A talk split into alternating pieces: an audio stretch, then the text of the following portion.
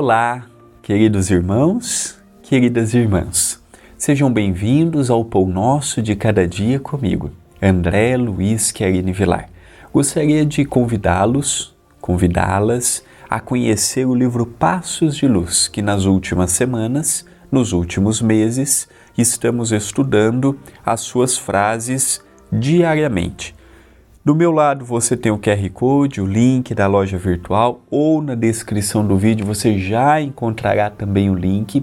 Ao adquirir uma obra, você está ajudando diretamente o CEPAC. Então eu conto com a sua ajuda. Adquira, dê de presente, leia comigo, acompanhe com o seu próprio livro.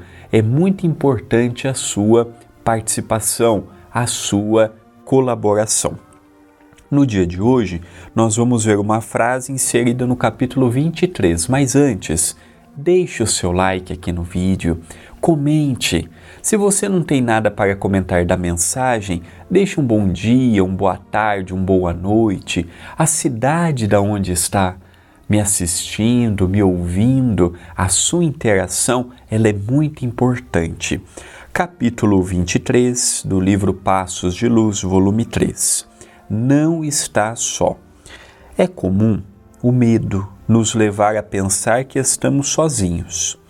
Potencializando o medo, é natural que ele cresça, tendo repercussões nocivas à felicidade. Então, a primeira frase, ela nos fala: é comum o medo nos levar a pensar que estamos sozinhos.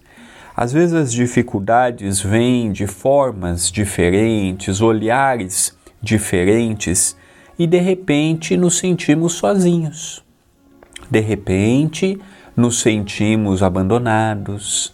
De repente olhamos para um lado, não vemos, olhamos para o outro, não vemos e perguntamos se realmente Deus existe ou se as leis divinas são tão justas quanto as religiões tradicionalistas e o quanto o próprio Espiritismo apregoa, mas é pela sensação que eu estou naquele momento.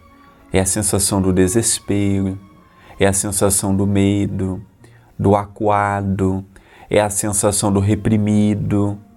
Então, nestes momentos, é muito natural que eu veja um contexto diferente, distorcido da realidade. As fases difíceis, elas tendem a ser agravadas quando eu não tenho as ferramentas corretas para lutar contra elas. Quando eu tenho as ferramentas, é fácil arrumar uma cadeira, é fácil arrumar uma mesa, é fácil dar uma manutenção num carro, numa moto, mas e quando não temos este kit? E temos apenas a boa vontade ou até mesmo conhecimento do que precisa ser feito?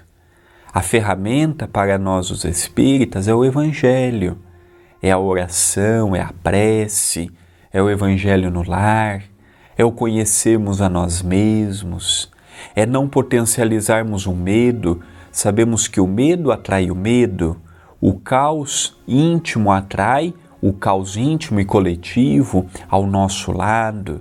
É nós conseguirmos parar por alguns minutos do nosso dia, respirarmos e vermos que existem outras coisas ao nosso lado, puxando-nos incessantemente para sairmos daquele contexto triste e deprimente que mormente nos encontramos. E no segundo momento da frase, potencializando o medo, é natural que ele cresça, tendo repercussões nocivas à felicidade. Então, quando eu não trato o medo, ele cresce como qualquer doença.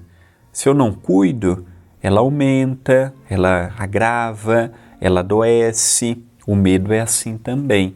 Se eu não procurar um meio de coibi-lo, ele vai aumentando, ele vai crescendo e daqui a pouco ele está interferindo diretamente na nossa própria felicidade. Passamos a ver apenas e tão somente o problema, esquecendo de ver que existem outras coisas ao nosso lado. Pensemos nisto, mas pensemos agora.